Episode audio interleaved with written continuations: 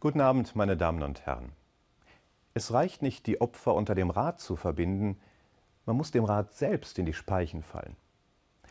Das hat Dietrich Bonhoeffer gesagt, 1933.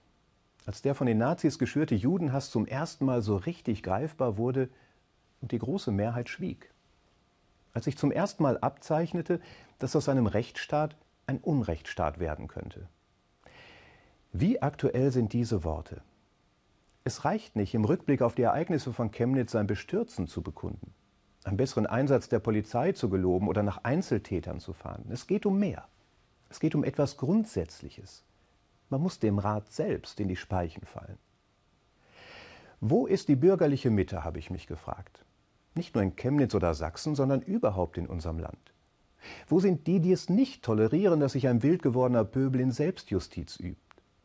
Wo sind die, die einschreiten, oder zumindest ihre Empörung kundtun, wenn auf den Straßen unseres Landes wieder Jagd auf Menschen anderer Herkunft gemacht wird? Wo sind die, die sich klar und deutlich von der anschließend vernehmbar gewordenen Rechtfertigungsrhetorik distanzieren? Ja, es gab auch klare Stellungnahmen. Es gab sehr gute und differenzierte Kommentare, von Journalisten wie von Politikern. Und es gab mittlerweile auch größere Demonstrationen gegen gewalttätige Rechtsextreme.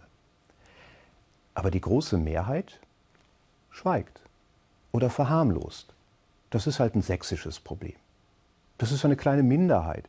Da sind Menschen auf die Straße gegangen, die sich Sorgen machen. Ich glaube noch an eine bürgerliche Mitte in unserem Land. Ich glaube daran, dass die meisten von uns ein gesundes Gespür für Recht und Unrecht haben. Ich glaube daran, dass es in unserem Land viele wache und mutige Menschen gibt, die bereit und in der Lage sind, sich der aufziehenden Gefahr entgegenzustellen. Nur Sichtbarer müsste diese Mitte werden und deutlicher vernehmbar. Nicht nur auf der politischen Bühne, sondern auch im Alltag, am Tresen, an der Werkbank, an der Supermarktkasse, da, wo die hasserfüllten Parolen fallen, da, wo die subtilen Zeichen der Menschenverachtung zu sehen sind, da, wo alle schweigen, obwohl doch das Unrecht zum Himmel schreit. Wir brauchen eine Koalition der Wachen und Mutigen in unserem Land. Wir brauchen Menschen, die ihre Stimme erheben, sachlich, differenziert und ausgleichend, aber auch klar und unmissverständlich, wenn es um die Würde von Menschen geht.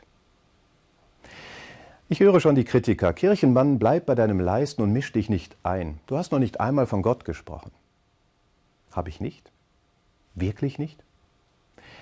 Auch dazu hat Dietrich Bonhoeffer einen richtungsweisenden Satz formuliert.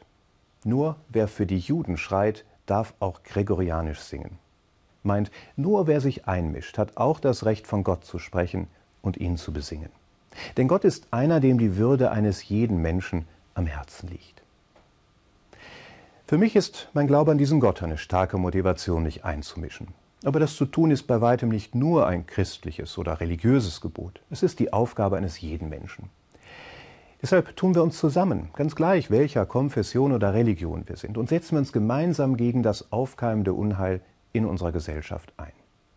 Machen wir uns gemeinsam stark gegen Menschenverachtung und Diskriminierung, sei es am Rednerpult oder an der Supermarktkasse.